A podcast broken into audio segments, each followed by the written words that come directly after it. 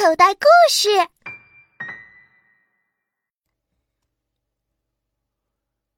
可疑的鞋子。这天中午，细雨蒙蒙，歪歪探长和哈斯特警官去看好朋友贾尼先生。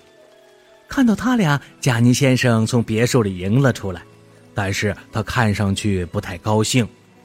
歪歪探长问道：“你怎么了？”“哎，我家被盗了，就在刚才。”贾尼先生低声说：“刚才我去后花园洗手，随手把手表放在一旁。”等我回去去取，已经不见了。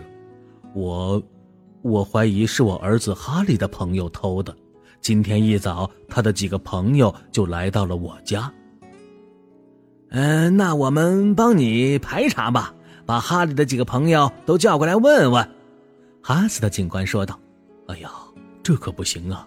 不管是不是他们偷的，哈利都会埋怨我的呀。”歪歪探长这时说道。那这样吧，贾尼呀，我和哈斯特在四周转一转，看能不能找到一些有用的线索。就这样，哈斯特警官去了前面的花园，歪歪探长去了后面的花园。呀，地上是湿漉漉的，他们的鞋子上都沾了一些泥巴。不过，歪歪探长的鞋子上沾的是红泥巴。而哈斯的警官鞋子上沾的是黄泥巴。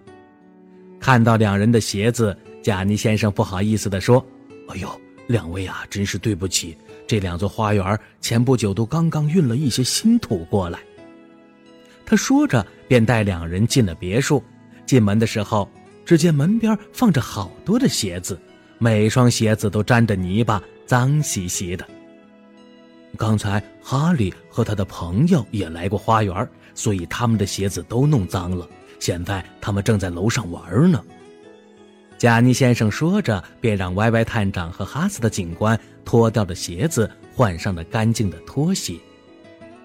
但是歪歪探长没脱，反而盯着那些鞋子不停地看着。只见那些鞋子共有九双，八双都沾满着黄泥巴。只有中间的那双沾着红泥巴。加尼，我想我已经知道是谁偷的你的手表了。我怀疑就是这双鞋子的主人干的。歪歪探长说着，把那双沾着红泥巴的鞋子拎了起来。而事实也证明，正是这双鞋子的主人偷走了贾尼先生的手表。